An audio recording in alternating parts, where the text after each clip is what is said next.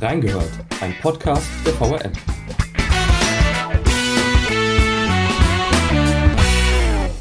In der Nacht zum 2. Juni 2019 wurde der Kasseler Regierungspräsident Walter Lübcke aus seiner Terrasse erschossen. Lübcke wurde für seine flüchtlingsfreundlichen Aussagen immer wieder von rechts scharf kritisiert. Die Ermittlungen führen auch schnell ins rechtsextreme Milieu. Am Dienstag beginnt der Prozess gegen den Mordverdächtigen Stefan Ernst und den wegen Beihilfe angeklagten Markus H.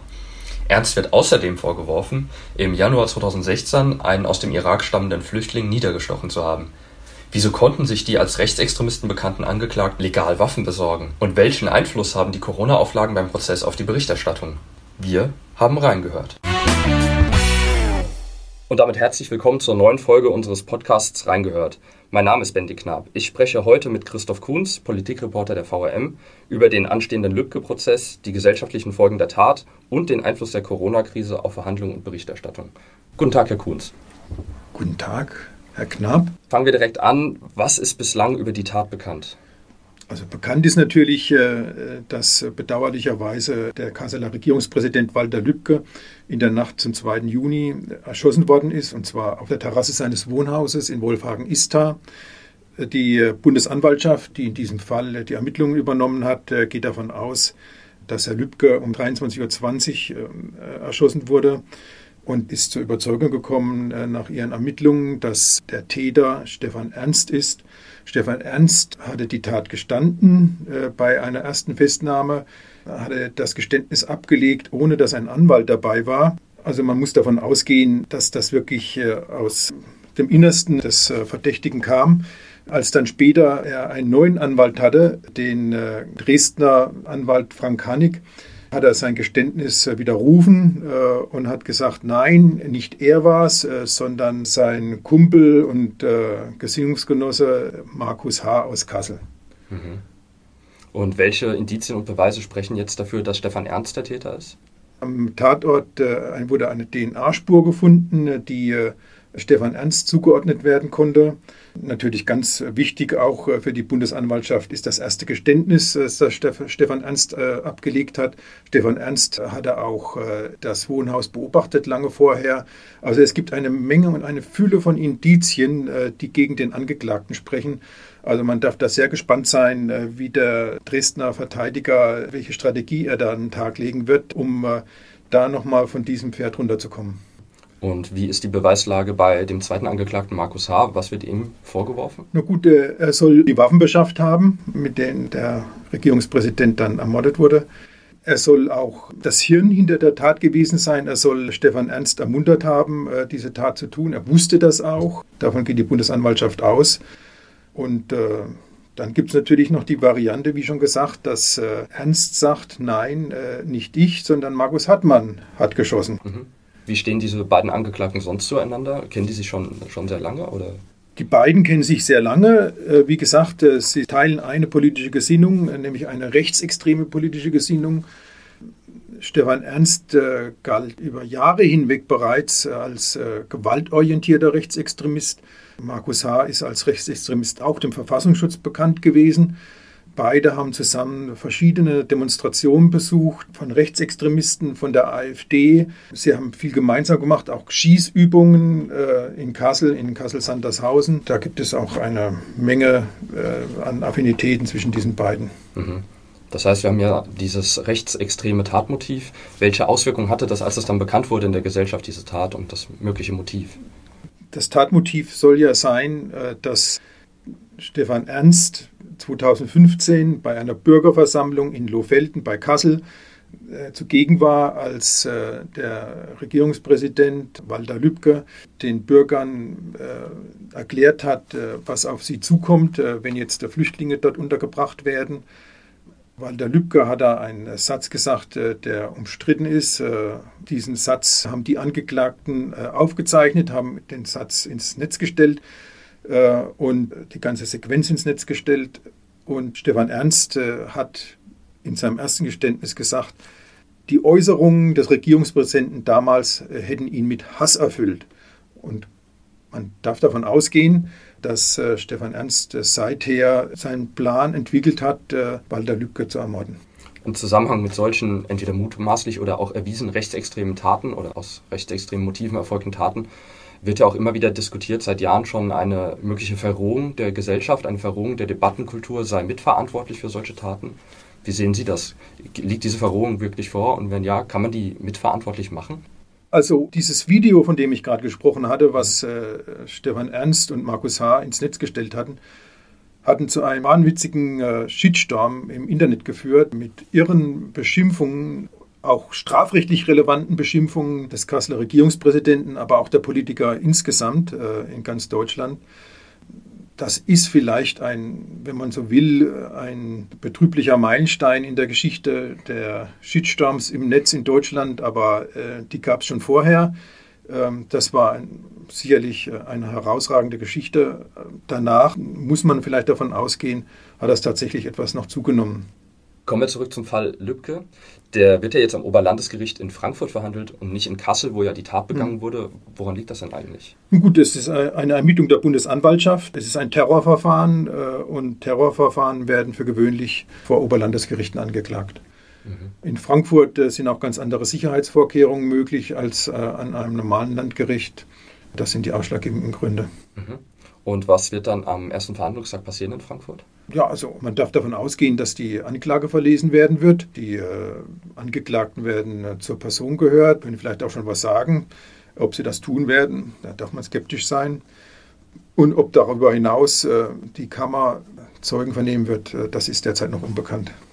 Aber das heißt, Sie gehen nicht unbedingt davon aus, dass die Angeklagten auch selbst sprechen, sondern Sie sagen, wahrscheinlich sprechen eher die Anwälte. Das ist eine Frage der Strategie der Anwälte und da muss man abwarten, wie die das planen. Hm, okay, also lässt sich nicht voraussehen. Nein. Okay. Wo liegen denn die besonderen Schwierigkeiten oder Knackpunkte in dem Fall Lübcke? Für die Justiz an sich äh, ist natürlich erstmal äh, das immense öffentliche Interesse an diesem Verfahren, was sie bewältigen muss. In Frankfurt äh, hatte man erwogen, das ganze Verfahren gar nicht äh, in dem Gerichtssaal stattfinden zu lassen, in äh, dem er jetzt beginnt, sondern nach extern auszulagern in einen Saal. Der Auschwitz-Prozess in den 60er Jahren etwa war ja auch in einen Saal ausgelagert worden. Etwas Vergleichbares hatte man auch jetzt in diesem Fall überlegt. Die Justiz in Frankfurt ist dann zum Ergebnis gekommen, dass das nicht geht. Sicherheitsgründe sprechen dagegen. Ein externer Saal könnte nie äh, so abgesichert werden äh, wie dieser Saal, in dem jetzt verhandelt wird. Und da sehen Sie schon, da können Sie schon daraus ablesen, äh, dass auch aus Sicherheitsgründen dieser Verfahren ein besonderes ist. Hinzu kommt, dass dieses Verfahren, das sicherlich auch international Aufsehen, für Aufsehen sorgen wird, in Corona-Zeiten stattfindet. Das heißt, die Öffentlichkeit äh, zu diesen Verfahren, die zugelassen werden muss, wird nur in sehr reduziertem Maß zugelassen werden können. Das gilt einmal für die Zuhörer. Das ist vielleicht 18, 19 Leute, die da in den Zuschauersaal können. Und bei der Presse äh, können gerade 19 Medienvertreter rein in den Saal selbst. Äh, darüber hinaus hat das Oberlandesgericht äh, einen äh, Saal im Gerichtsviertel ähm, bereitgestellt, in dem nochmal weitere 21 Medienvertreter sitzen können, um dann eine reine Tonübertragung zu hören. Sie werden dann nicht sehen können, was da im Saal passiert. Sie werden nicht sehen können, wie die Mimik der Angeklagten, der Verteidiger. Ähm, das ist also eine sehr reduzierte Öffentlichkeit auch in dem Fall. Wie wird sich das dann auswirken für die Journalisten, die ja über den Prozess berichten wollen, natürlich auch interessiert sind eben daran, wie reagiert der Angeklagte oder die Angeklagten in dem Fall, wenn man das überhaupt nicht sehen kann? Ja, das ist ganz schlecht. Das ist ganz schlecht. Das wird äh, eine Übung sein, äh, die wir da neu zu bewältigen haben. Wenn wir überhaupt reinkommen, äh, man muss davon ausgehen, dass über diese 60 Plätze hinaus, die zur Verfügung stehen, ob mit optischer Wahrnehmung oder ohne, kommt man ja nicht rein. Aber das äh, Interesse darüber hinaus ist sehr viel größer. Also da können Sie davon ausgehen, dass da eine erhebliche Zahl von äh, Medienvertretern gar nicht wird reinkommen können. Gibt es da Absprachen mit anderen Medienvertretern, dass man sagt, hey, wenn ihr reinkommt, dann berichten wir zusammen? Oder wie, wie Nein, wird es dann gibt ablaufen? es nicht. Gibt es keine? Nein. Mhm. Wir können ja nur das berichten, was wir wahrnehmen. Wir können ja nicht das berichten, was äh, andere Medienvertreter wahrnehmen. Das wäre ja nicht sehr authentisch. Ja. Das heißt, man muss einfach zusehen, dass man möglichst früh da ist und dann noch einen Platz ergattern kann. Man muss gucken, dass man möglichst früh da ist und einen Platz ergattert und dann muss man äh, nötigenfalls auf die deutsche Presseagentur zurückgreifen. Die berichtet natürlich stets für alle. Ja. Und Sie haben ja eben auch schon erwähnt, Corona-bedingt ist ja eh vieles anders, deswegen ja auch die reduzierte Zahl an, an Zuhörern oder Zuschauern. Welche Auflagen gelten denn für die Journalisten, die reinkommen, die vor Ort sind? Müssen die besondere Dinge beachten? Müssen die vielleicht die ganze Zeit Maske tragen oder wie sieht das dann aus? Ja, man muss Maske tragen, man muss äh, den Abstand wahren äh, und man darf äh, weder Laptop äh, noch iPhone mit in den Gerichtssaal nehmen. Sie haben jetzt erzählt, man hat ja darüber nachgedacht, ob man nicht doch den Verhandlungsort wechselt, habe dann aber gesagt, aus Sicherheitsaspekten kann man das einfach nicht machen. Ist das gerechtfertigt? Muss man da nicht sagen, wir müssen die Sicherheit dann irgendwie anders gewährleisten, weil einfach das öffentliche Interesse berechtigt so hoch daran ist, dass das höher wiegen würde?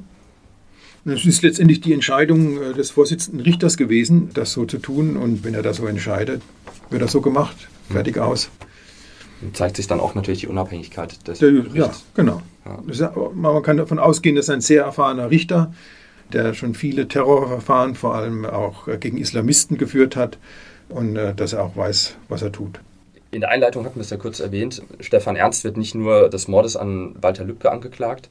Er wird angeklagt, versucht zu haben, einen aus dem Irak stammenden Bewohner einer Flüchtlingseinrichtung niedergestochen zu haben, wohl mit dem Ziel, diesen zu töten. Das ist ihm nicht gelungen, wenn er es denn war. Was liegt bei diesem Prozess denn eigentlich vor? Wie kam man auf einmal jetzt, Jahre später, darauf, dass Stefan Ernst möglicherweise dort der Täter sein könnte? Ja, das ist äh, in der Tat erstaunlich. Bei dem Opfer handelt sich um Ahmad E. Sie sagten schon richtig, ein Flüchtling aus dem Irak.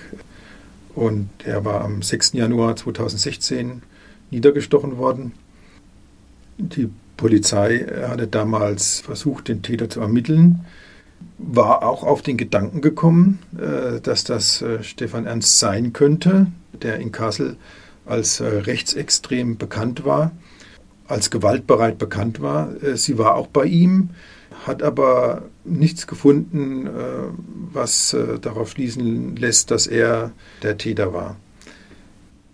Dann war Stefan Ernst wegen Mordverdachts im Fall Walter Lübcke verhaftet worden und hat äh, tatsächlich dann auch dieses Geständnis abgelegt, dieses erste Geständnis abgelegt, von dem wir schon gesprochen hatten, und hat dabei auch von, äh, davon gesprochen, dass er am 6. Januar 2016 aus äh, großer Verärgerung äh, über die äh, Vorfälle in der Kölner Silvesternacht durch die Stadt geirrt sei und eine Tat begangen habe. Und dann hat die Polizei nochmal genauer nachgeschaut und hat tatsächlich äh, bei Ernst äh, nicht nur das Fahrrad gefunden, auf dem er gefahren war, äh, als der Iraker niedergestochen wurde, sondern auch die Tatwaffe mit äh, tatrelevanten Spuren äh, an dem Messer.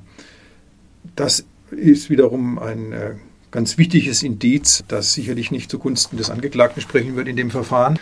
Ahmad E. ist durch den Stich schwer verletzt worden, sind Nervenstränge äh, durchtrennt worden. Äh, er ist traumatisiert, leidet noch heute darunter und äh, tritt in dem Verfahren als äh, Nebenkläger auf. Er lässt sich äh, vertreten durch einen Anwalt äh, aus Kiel, Herrn Hoffmann, der äh, auch schon im NSU-Verfahren ein Mandat äh, der Nebenklage hatte. Und man darf dann ausgehen, dass durchaus einige hartnäckige Nachfragen stellen wird, was die Ermittlungen der Polizei 2016 angeht.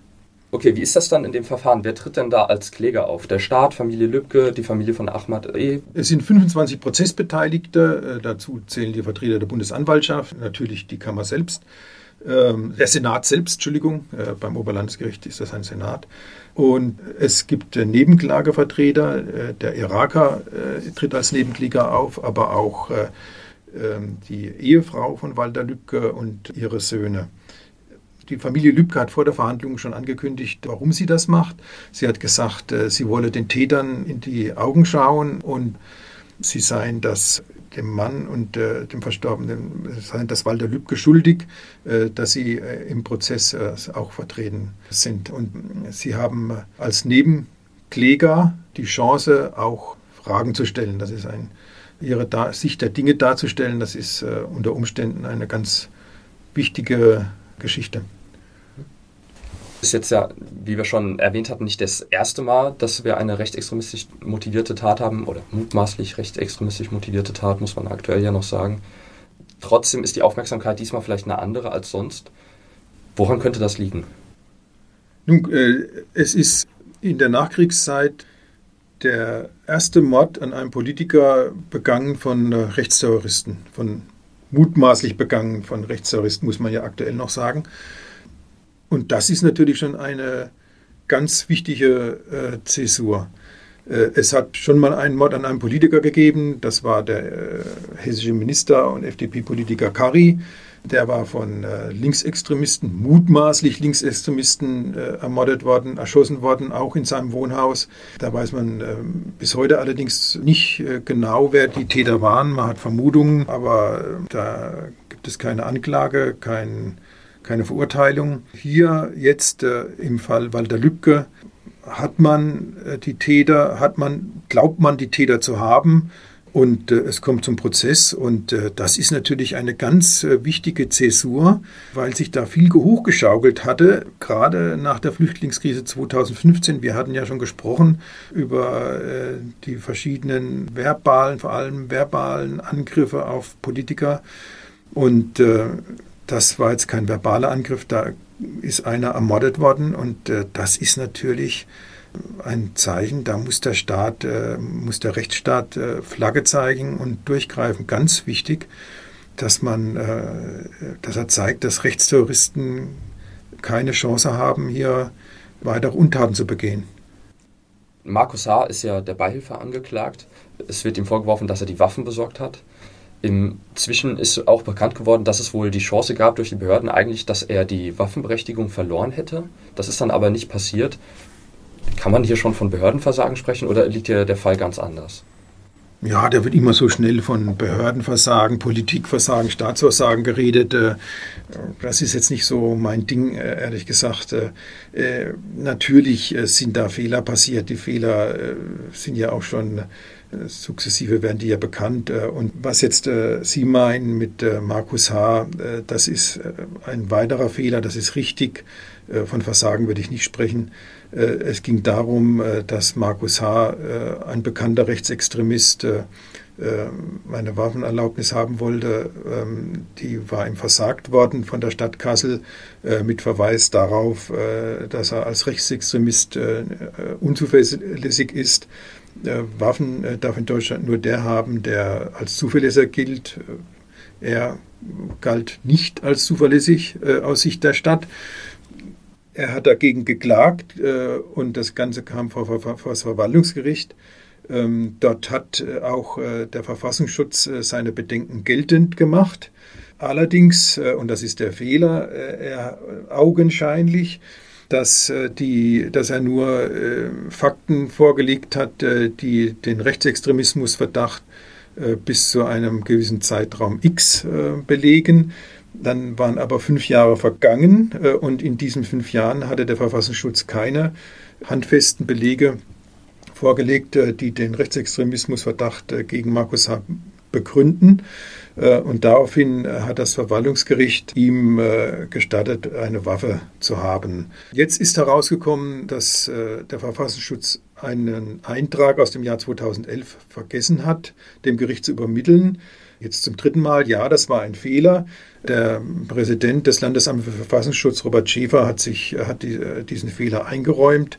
Ähm, das Ganze wird äh, mit an Sicherheit grenzender Wahrscheinlichkeit nochmal aufgerollt und politisch bewertet werden, äh, wenn der Hessische Landtag vermutlich noch im Juni ähm, äh, einen Untersuchungsausschuss einberuft, der dann vermutlich im Spätsommer, Herbst seine Arbeit aufnimmt dann werden äh, diese ganzen äh, Geschichten eine Rolle spielen. Äh, da gibt es dann auch den Fehler, der bereits eingeräumt ist, dass äh, Stefan Ernst äh, als abgekühlter äh, Rechtsextremist eingestuft worden war vom Verfassungsschutz.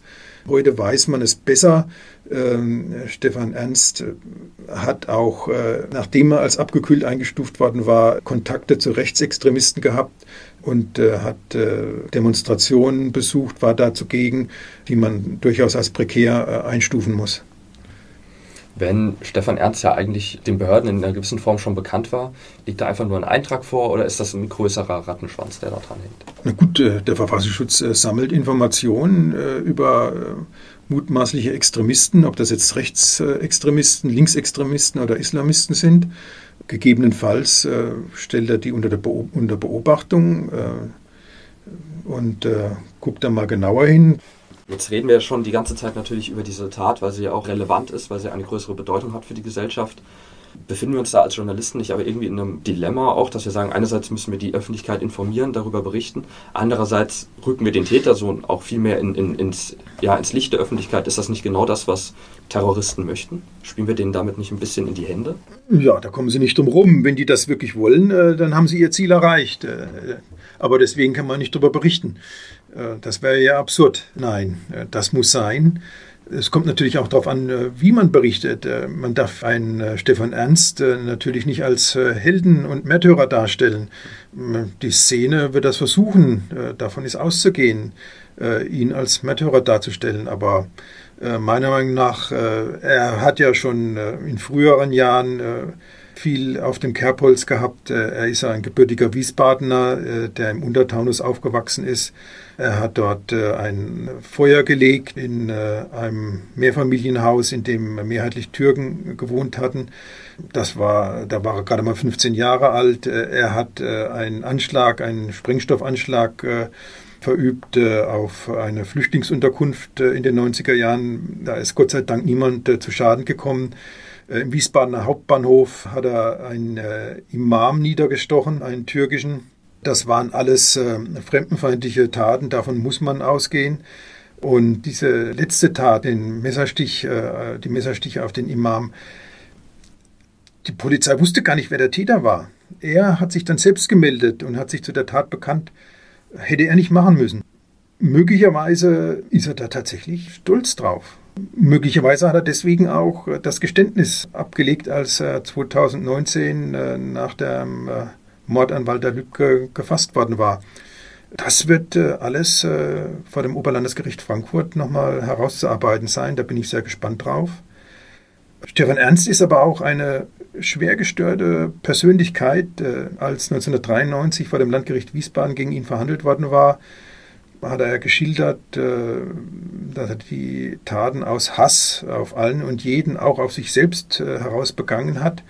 Hass ist äh, sein tragendes Motiv, äh, der rote Faden, der durch sein Leben geht, ganz offenbar. Ihm äh, ist eine Persönlichkeitsstörung, eine schwere Persönlichkeitsstörung diagnostiziert worden. Äh, man muss sich fragen, äh, warum äh, der dann nur sechs Jahre Gefängnis bekommen hat und nicht in eine forensische Psychiatrie eingewiesen worden ist. Da hätte er meiner Meinung nach hingehört. Dann wäre uns allen viel erspart geblieben.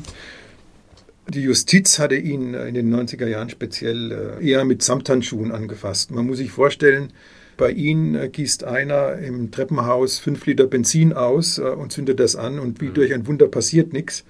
Und äh, unter dem Strich äh, bekommt, äh, wie gesagt, der damals 15-Jährige gerade mal eine Ermahnung vom Gericht und ein paar Stunden Sozialarbeit aufgebrummt. Das äh, war deutlich äh, zu kuschelig. Äh, also da hat die, äh, der, der zuständige Richter uns allen keinen Gefallen getan. Das hat äh, dazu geführt, dass äh, Stefan Ernst Gerichte überhaupt nicht richtig ernst genommen hat. Das ist meine Überzeugung. Jetzt haben Sie hier so diverse Stationen ja aufgezählt. Ähm, seit den 90ern war er eigentlich immer wieder auffällig. Es wurden dann offenbar vielleicht doch immer wieder Fehler gemacht auch kann man bei einer solchen Aneinanderreihung von Fehlern von, von staatlicher Seite dann nicht doch von Versagen sprechen? Versagen, wie gesagt, äh, ist nicht mein Ding. Das war der Zeitgeist damals, dass man gesagt hat, bei einem Jugendlicher äh, oder Heranwachsender, je nachdem, äh, welche Tat man jetzt rauspickt, dass man gesagt hat, der braucht nochmal eine zweite Chance wenn man mit dem arbeitet, äh, wird vielleicht noch was aus dem, aber ganz offenkundig äh, ist mit dem Mann nicht gearbeitet worden. Die sechs Jahre Haft haben dazu geführt, dass er dann äh, nach Kassel gezogen ist und hat dann kaum wieder auf freiem Fuß, hat er schon wieder mit Rechtsextremisten in Neumünster oder in Gladenbach demonstriert. In Neumünster ist er einer Frau an die Gurgel gegangen, die ihn zurückhalten wollte, Schlimmeres zu begehen. Also Das ist schon eine sehr gefährliche Person. Der Verfassungsschutz hatte ja auf eine Akte, in einer Akte richtig angemerkt, eine brandgefährliche Person. Das war klar. Wie viele Verhandlungstage sind denn eigentlich für den Prozess vorgesehen? Wie lange wird das dauern? Vor dem Staatsschutzsenat sind äh, bislang 30 Tage angesetzt. Ob äh, das Gericht wirklich so lange brauchen wird, äh, da habe ich meine Zweifel. Eigentlich ist der Sachverhalt relativ klar. Die zweite Einlassung äh, von äh, Stefan Ernst, dass Markus Haag derjenige ist, der geschossen haben soll, die ist in sich widersprüchlich und unglaubhaft. Der Bundesgerichtshof hat das schon in Entscheidungen festgestellt. Der Staatsschutzsenat kann dieser Argumentation, wie sie vom Bundesgerichtshof bereits getätigt worden ist, folgen. Herr Kunz, ich danke Ihnen für das Gespräch. Wir haben jetzt versucht, kompakt die wichtigsten Sachen aufzuzeigen und haben selbst gemerkt, es ist einfach ein sehr komplexes Thema und es hängt sehr viel dran. Deswegen dürfen wir gespannt sein, wie diese Verhandlung verlaufen wird und was am Ende dabei rauskommt. Ich danke Ihnen. Ich danke Ihnen.